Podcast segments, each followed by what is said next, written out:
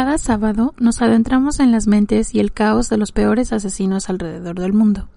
Puedes encontrar episodios de la primera temporada en las plataformas de Evox, Spotify, Apple y Google, con el nombre Juego de Asesinos. Juego de Asesinos Podcast está agradecido con ustedes, nuestros oyentes, por dejarnos hacer lo que más nos gusta. Déjanos saber si te gusta nuestro trabajo. Búscanos en Facebook e Instagram como Juego de Asesinos Podcast. Si te gustó el episodio de hoy, la mejor manera de ayudarnos es dejarnos un comentario, tu like, seguirnos, compartir o dejarnos un review en Apple Podcast. De verdad, son de muchísima ayuda. Advertencia. Este episodio contiene material que puede lastimar la sensibilidad de algunas personas, debido a la naturaleza gráfica y explícita de los crímenes de este asesino. Se recomienda discreción. Yo entré a la celda adentro y le pedí un vaso de agua. En el momento que él me lo iba a dar, yo lo cogí y le dije, arrodíllate ahí. Me dijo que lo perdone. Entonces dije, ah, tú pides perdón. Y cuando tú te pidieron perdón, esas mujeres indefensas las perdonaste. Entonces yo le dije, un insecto como tú, una rata como tú no puede existir aquí. Por lo tanto, en este momento te vas a morir. De lo cogí, le, le metí tres puñaladas. Luego le quise sacar la cabeza, pero no le no me cortó más el arma. Y ya cuando lo terminé de matar, cogí la oreja y se la arranqué. Bienvenidos a Juego de Asesinos.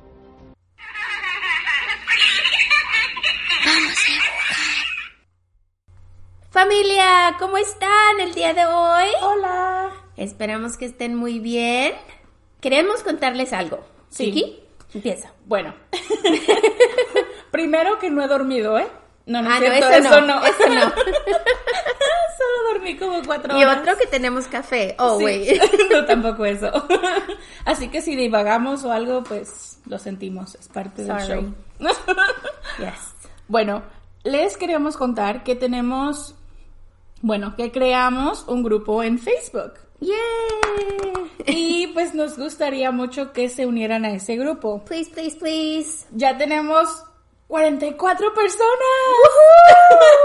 Y apenas lo empezamos. Sí, pero tenemos 44 porque perdimos a uno. No sabemos quién se fue. Lo Pero, sentimos. Sorry. No sabemos cómo manejar el grupo. en- Honestamente, es como la primera vez que armamos un grupo, así que. Pero creo que fue buena idea para que las personas comiencen a compartir, pues lo que se les pegue en gana, ¿no? Lo que sea, compartan, compartan, compartan. Sí, el chiste es como estar comunicados entre nosotros y eso creo que se hace como más padre la dinámica. Y les vamos a dar unos cuantos de los nombres de los integrantes de este grupo. Ujú, bienvenidos. Nazarena Hostil, Alejandro Galván, Roberto Padilla, Gerardo Casares, Juan Carlos Pérez, Antonio Contreras, Is Rodríguez, Antonio Aguilar, Julio Andina, Liz Rodríguez. Y vamos a seguir saludando a todos los miembros de este grupo, solo que denos chance, no nos podemos hacer todo el programa. Sí, porque sería todo un programa de nombrando a ustedes. Les agradecemos muchísimo que, que nos estén siguiendo. Y por favor, que no les dé pena, pona- pongan en lo que sea. Yo puse un video de un puppy el otro día. Y yo el del maldito gato. Ahí está con su maldito gato. Te lo juro, no me puedo dejar de reír cada que veo la cara de ese animal. Gato estúpido, ¿eh? Solo de pensarlo me da risa. Pero pongan lo que, lo que sea. Claro que sí, para eso es su espacio, lo creamos especialmente para ustedes y para tener una conexión más cercana con nosotros. Así que pues ya lo saben, si quieren, ahí en las redes sociales. Y si no quieren estar o ser parte del grupo, no se preocupen, está bien. Pero pueden ir corriendo a iVoox y dejarnos un like o un comentario. O en Facebook, O- Instagram. ujú, Mándanos mensajes privados.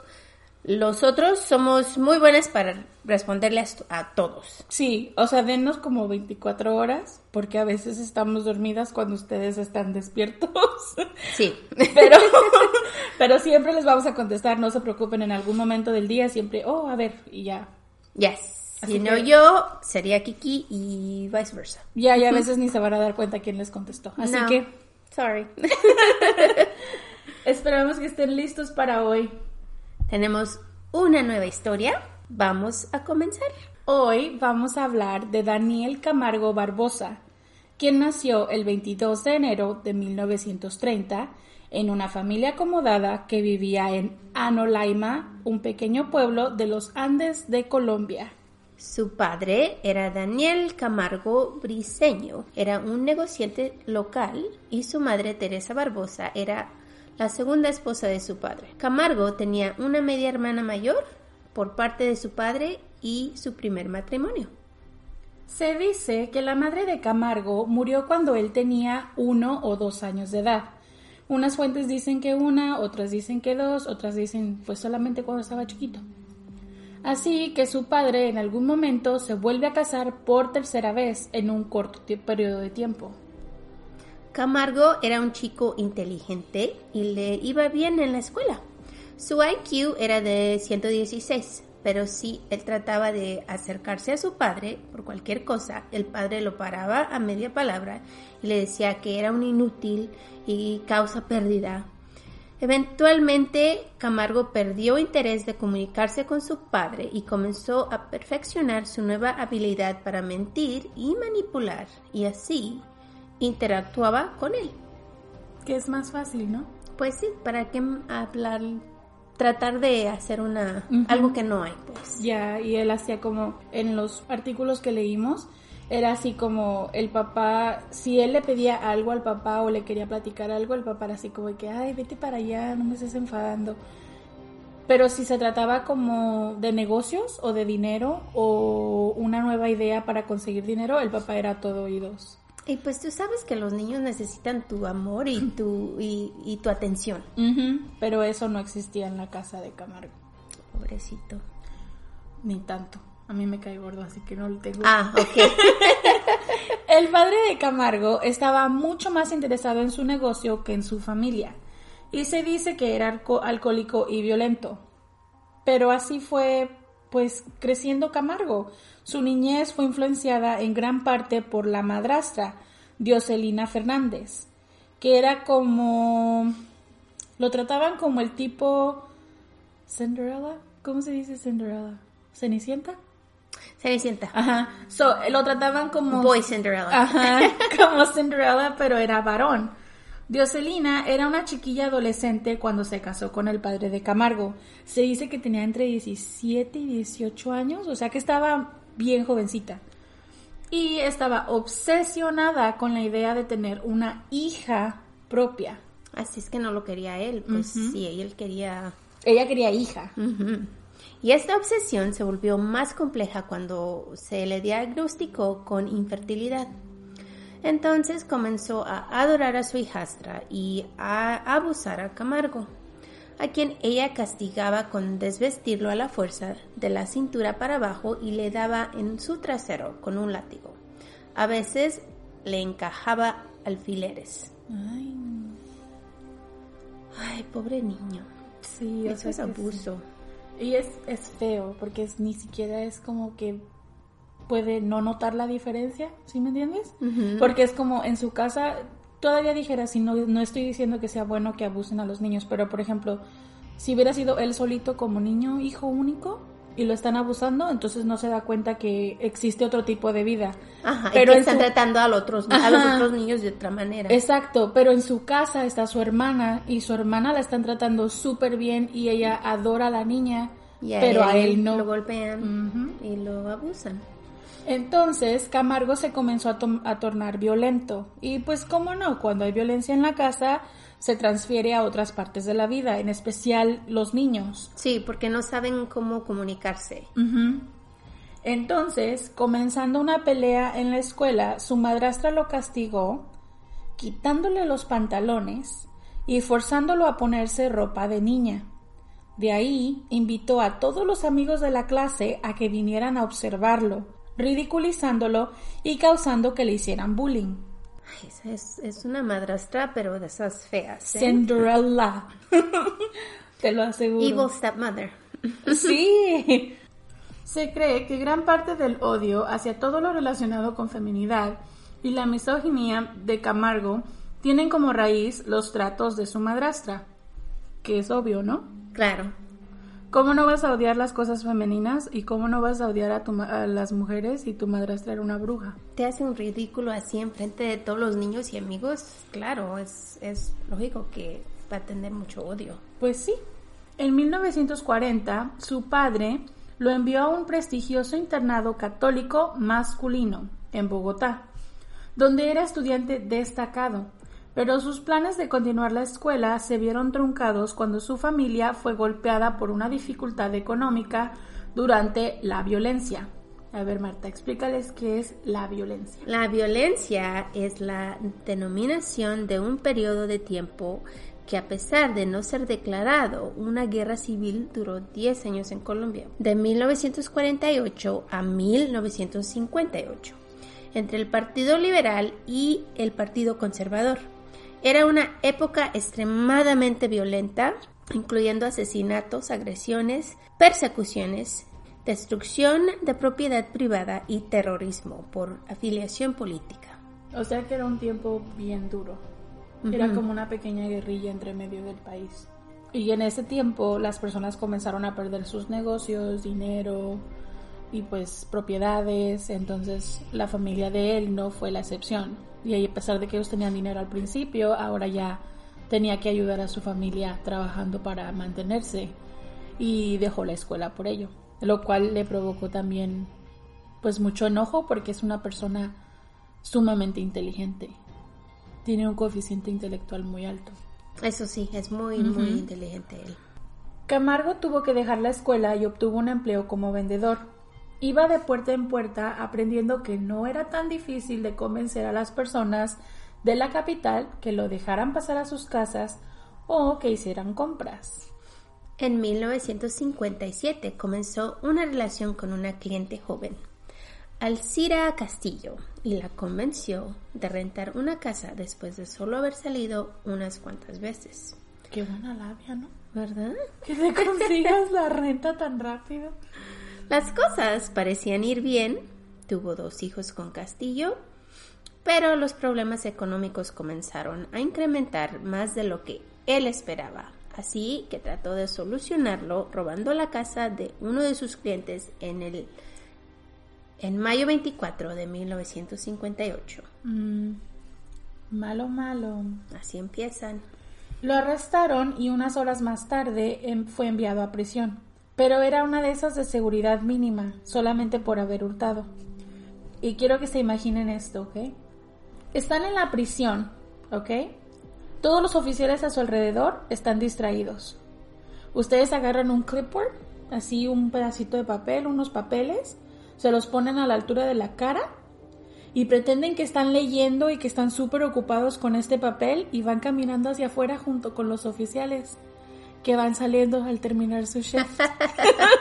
Oh no, nothing to see. Como las caricaturas, mis chicos, así. Iba él con sus papelitos en la cara, haciéndose pendejo, vamos a salir y todo se Yo fue. aquí trabajo. Ya. y se fue, se escapó. Wow. Regresó a su Qué casa. seguridad, ¿verdad? Regresó a su casa esa misma noche y continuó con su vida como si nada hubiese pasado. Bueno, si no lo cacharon, Hey, le funcionó. Yo it's no on sé- them. Yo no sé cuántas veces puede funcionar esto, no lo quiero intentar, pero...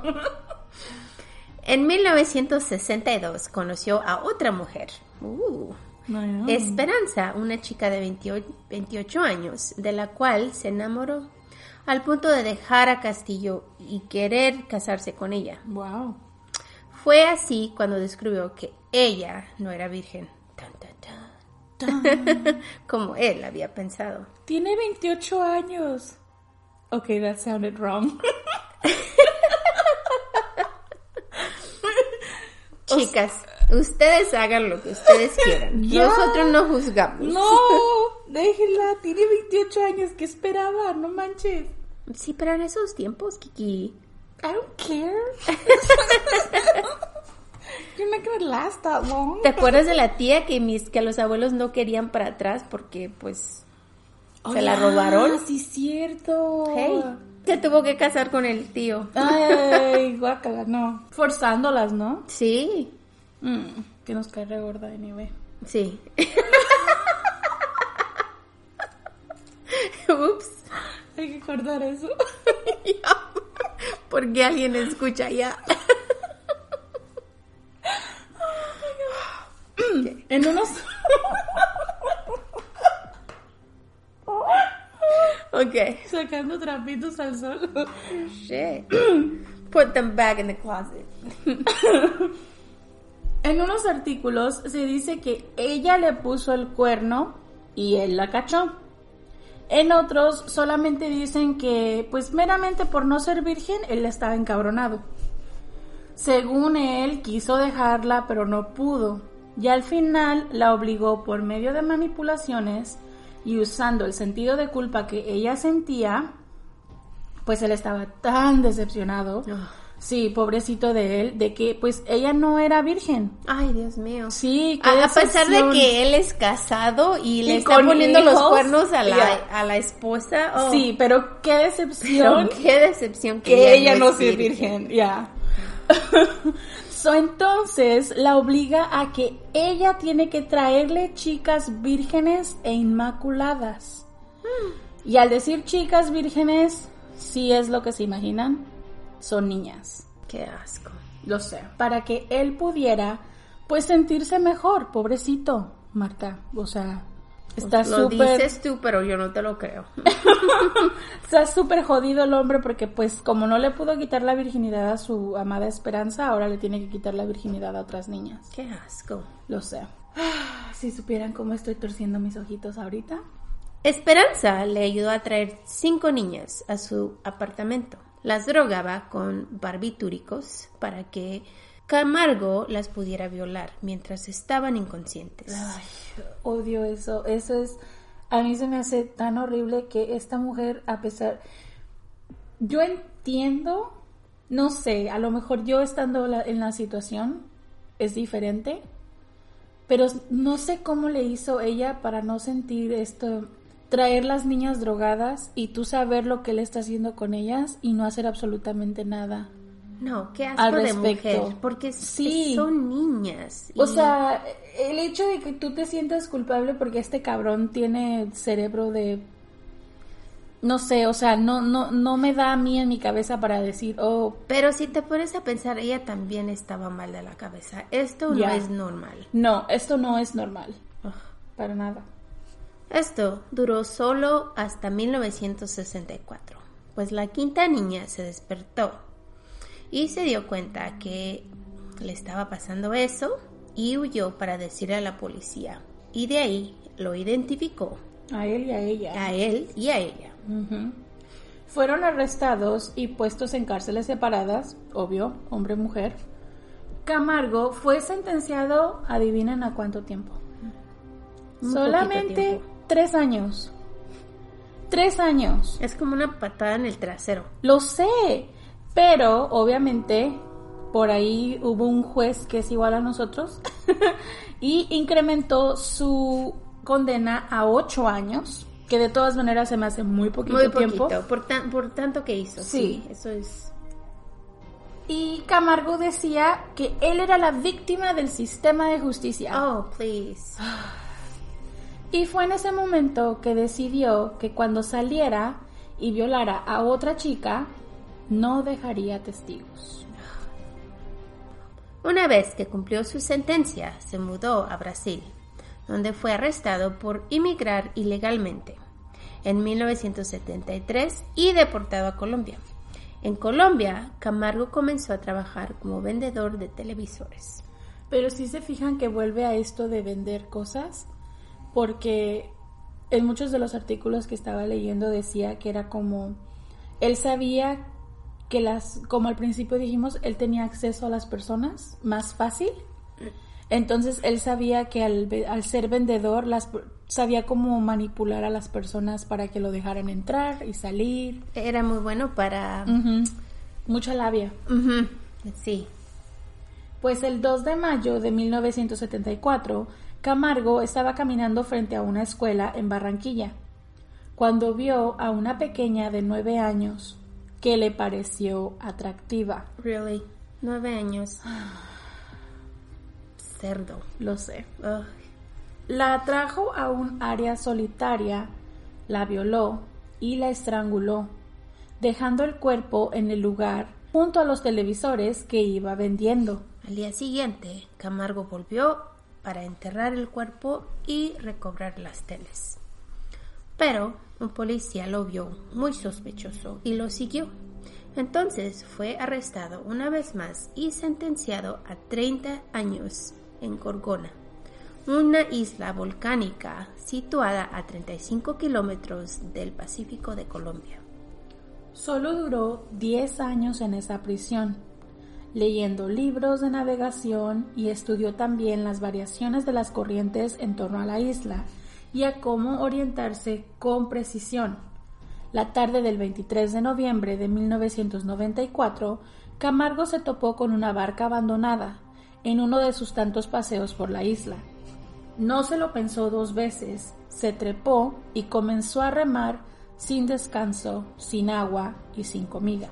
Los oficiales lo declararon como fugitivo, pero después asumieron que los tiburones lo habían devorado para ese momento. Pero en realidad se dirigió al borde ecuatoriano. Camargo fue el primer prisionero en escapar de lo que las personas apodaban la versión colombiana de Alcatraz. Es una prisión en una isla y no hay nada más, es la pura prisión y rodeada de agua. Entonces lo que lo que los oficiales decían era como, ah, seguramente se lo comieron ya los tiburones. Sí, porque pues está muy lejos lo que es la, la tierra a, donde está la isla. Ya, esa fue la versión que dieron y ya nadie lo buscó. Ahí. Wow. Camargo primero llegó a Quito, en los Andes, pero después de una helada en diciembre 6 del 84, decidió buscar un lugar con clima pues más cálido, en la costa de Quevedo, Ecuador. El 18 de diciembre secuestró a una niña pequeña de 9 años y la asesinó. Al día siguiente, otra pequeña de 10.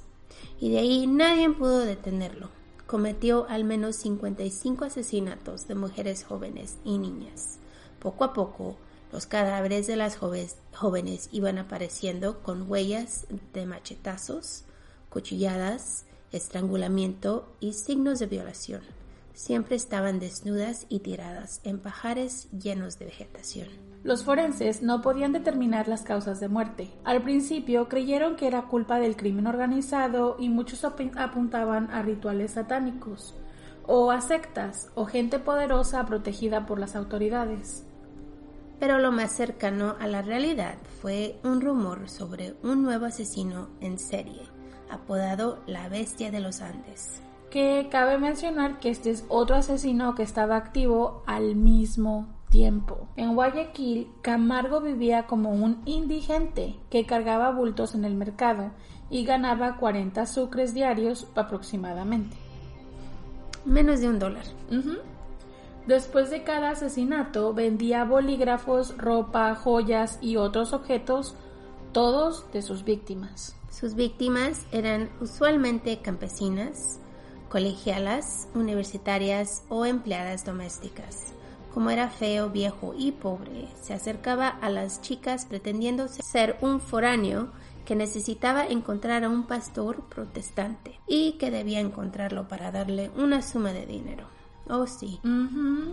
Según él, ofrecía recompensa a quien le ayudara, o por llevarlo a la iglesia, o les, les decía, si me llevas te doy una porción pequeña del dinero, si eran niñas más jóvenes les ofrecía dulces o plumas. Las víctimas mayores les decía que les iba a dar trabajo en la iglesia. Y como estas personas son campesinas, son personas de bajos recursos, ellas decían, oh, suena perfecto. Y pues un niño que es pobre también va a decir, oh, me vas a dar dulces. O dinero, ya, cualquier cosa. So, los lugares donde los asesinatos ocurrían siempre estaban muy alejados. Era que se tenían que subir en autobuses para llegar ahí. Una vez en estas áreas les decía que ya recordaba el camino y les decía que era por ahí y si las víctimas sospechaban algo y no lo seguían, él las dejaba ir y buscaba otra víctima. Usualmente era así como, ay, aquí hay un atajo, ya me acordé por dónde es. Y si no lo, seguían, decía, ok, la que pues sigue. la que sigue. Bueno. Pero si la víctima lo seguía fuera del camino, la amenazaba con una navaja, las violaba y antes de matarlas en diferentes formas, porque este hombre tiene un modus operandi para matar muy extraño, eran todas las muertes son, son distintas. Todas son distintas. Que es muy raro con un...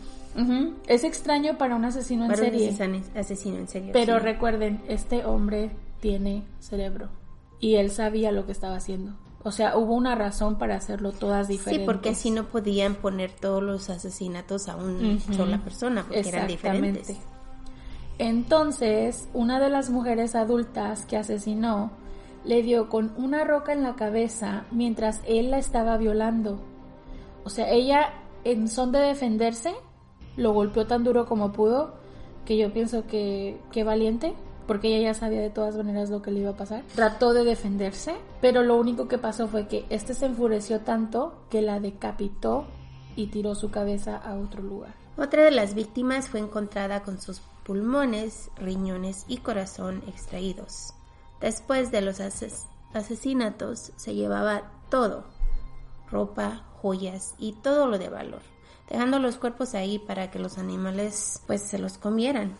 Siempre llevaba una segunda camisa para quitarse la que tenía con sangre, y cuando sus manos se llenaban de sangre, se las lavaba orinando en ellas. Se memorizaba detalles de las víctimas, como cicatrices, tatuajes, lunares, tenía como esta memoria fotográfica de cada una de ellas y de una de ellas incluso llegó a obtener su número de teléfono y le llamó a su familia para burlarse. El periodista Francisco Febres Cordero dijo, como todo un psicópata, era brillante, tenía una respuesta para todo y podía hablar con igual soltura de Dios y del diablo. Buen lector, citaba a Ahmed Jesse, Mario Vargas, Gabriel García Márquez, incluso a Sigmund Freud. Mm. No voy a decir nada. No digas. Todo lo pensamos. Sí, todas mis ideas están corriendo en mi cabeza ahora y sepan que lo odio. El 26 de febrero de 1986, después de violar y asesinar a Elizabeth Telpes, una pequeña de 9 años de edad, una patrulla lo vio mostrando un comportamiento sospechoso. Cuando bajaron para examinarlo, se sorprendieron al encontrar en su bolso ropa llena de sangre y lo detuvieron. Posteriormente, una chica guayaquileña que se salvó del violador, de nombre María Alexandra Vélez, identificó a Camargo cuando fue llamada a testificar. Que, te lo juro, estas mujeres a mí se me hace como tan valientes, porque el sistema de justicia que tienen aquí no está bueno. no, no sirve. Imagínate, lo, dejan salir bien pronto y estas niñas que den su nombre y, las mira y él sabe ah. quiénes son y y lo siento. Y de todos modos lo hacen. Y lo siento por Ecuador. De verdad, si hay alguien que nos escucha de, Ecuador, yo espero en verdad que las sentencias hayan cambiado, porque qué sistema de justicia tan jodido. para algo tan feo, para un crimen tan horrible, tan malo. Es como que yo no entiendo a una persona que actúa así contra, contra niñas tan chiquitas y que no haya una forma como de de ayudar a las víctimas. Sí, y tenerlos adentro encarcelados más tiempo. O sea, eso de darles un poquito y soltarlos para que sigan haciendo lo que hacen. No, o sea, déjenos encerrados que se pudran adentro. De verdad. Él mismo se declaró culpable el 31 de mayo del 86, admitiendo 71 asesinatos y violaciones, mostrando mucha frialdad e indicando dónde encontrar a sus víctimas. Después de su detención, fue trasladado a la cárcel de Guayaquil hasta 1989. De ahí lo llevaron a Quito a cumplir la pena máxima de 16 años. What the, fuck? es lo que les digo. Asesinó a 71 personas y solo está encerrado por 16 años. Eso no es ni siquiera me disculpan, Ecuador, ¿qué pedo? Por favor, que no siga así. Por favor, díganos si esto ya cambió, porque esto es el 89. Sí, no fue muy, muy lejos de eso, ¿eh? You know what I mean? Like. O sea, sí es lejos, porque sí está. Son Bueno, 30 años. ok, pero, but- pero por favor díganos que esto ya cambió porque está bien cabrón. Lo vigilaban de cerca para que otros presos pues no le hicieran daño. Mm. Pero el 13 de noviembre del 94, un domingo de visita, cuando Luis Masa- Masache Narváez, aunque les voy a decir que aquí el, el dato estuvo súper confuso, porque unas fuentes dicen que su nombre es Giovanni Arcesio Noguera Jaramillo, de 29 años de edad, y en otras, en otras ah, sources dicen que es Narváez. So, cualquiera de los dos, el caso que era un primo de una de las víctimas de Camargo, lo apuñaló al menos ocho veces. ¿Qué es lo que escucharon cuando empezó este, Este episodio. episodio? Ajá. Unos dicen ocho veces, otros dicen tres veces. Él dijo tres veces, pero cuando revisaron el cuerpo eran ocho. En fin, dándole muerte al monstruo de los manglares, cuyos huesos están en la fosa 798 de un cementerio en Quito. Ojalá nadie lo visite porque este hombre no merece ni eso. Yo no creo que nadie lo visitaba, ni en su casa lo querían, el hijo de puta. Ay, qué asco. De y esa mujer que se verdad. encontró, really, No sé por qué, no sé por qué. Este, estos casos son así como que sí entiendo como cuando son personas violentas y ese tipo de cosas que, que forzan a otras a hacer cosas que no quieren. Pero no sé, esto se me pero hace este como hombre que no, tenía, no era de esas personas, este hombre tenía carisma. Ujú, Y era muy Y- inteligente. Yo y pienso ese muy es el problema. Porque hasta feo estaba el Cabrón. hermano. Yeah. I mean, Y no, no es que su no, no, no es que decir que su niñez no fue fea. Eso, sí- eso sí, fue se muy fea. admite, se admite que es horrible. Lo que le hizo la madrastra es horrible. Sí, pero de todos modos, eh, cómo ellos, Pero no le da derecho. ajá, y cómo ellos hacen cuando cuando se hacen adultos, adultos, cómo ellos agarran eso que les pasó y lo y lo hacen a esto. O sea, esto es Esto es demasiado, esto es horrible, es demasiado, no lo comprendo. Y es como que te deja con esa, pues no sé, mal sabor de boca, ¿no? Así que pues ya, terminó nuestra historia. Muchas gracias por escucharnos, como siempre. Sí, esperamos que hayan quedado igual de enojados que nosotros. Ojalá. Y ojalá nos sigan escuchando. Sí, por Danos favor. likes, please. Likes, likes, likes. Y seguir, ahí. Y entren a nuestro nuevo grupo. Claro, para decir su nombre aquí, en vivo. Sí. bueno, en medio vivo. Así que muchísimas gracias, familia. Los queremos muchísimo. Oh, espérate, ya me acordé que te iba a decir. Oh, sorry.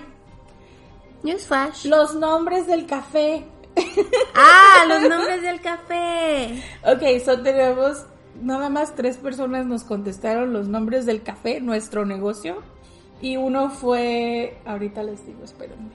Van Rick dijo que deberíamos de llamarlo Bloody Coffee. Me gusta. Pero con coffee. acento, con acento británico. Bloody coffee. Así no vamos a saber si el café está malo ¿O no? o si solamente es el nombre del café.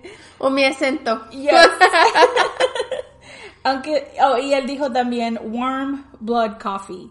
Ese podría ser el nombre del, del lugar. Mm, It's nice. warm blood. Mm. Yeah, yeah. Sangre caliente. Y hay, Oh, o- calientita, sorry. y hay otro comentario que tuvimos en Evox. oh. Delnis Pero dijo que el nombre de la panadería, debido a que en Madrid, España, le llaman a la barra de pan normal pistola, Ah. así que quizás deberíamos de ser pistolas humeantes. Así, Me gusta, me gusta. ¿te- ¿se imaginan? Seríamos pistoleros todos. Como me encanta saber los nombres de las cosas que En otros dicen, lugares, países. right? Yes. Así que ahí nos dicen todavía, si nos quieren seguir diciendo cómo quieren que se llame nuestro negocio, estamos leyendo los mensajes. Yes, por favor, díganos. Ok, nos vemos pronto. Hasta pronto, pronto, familia. Chao. Bye.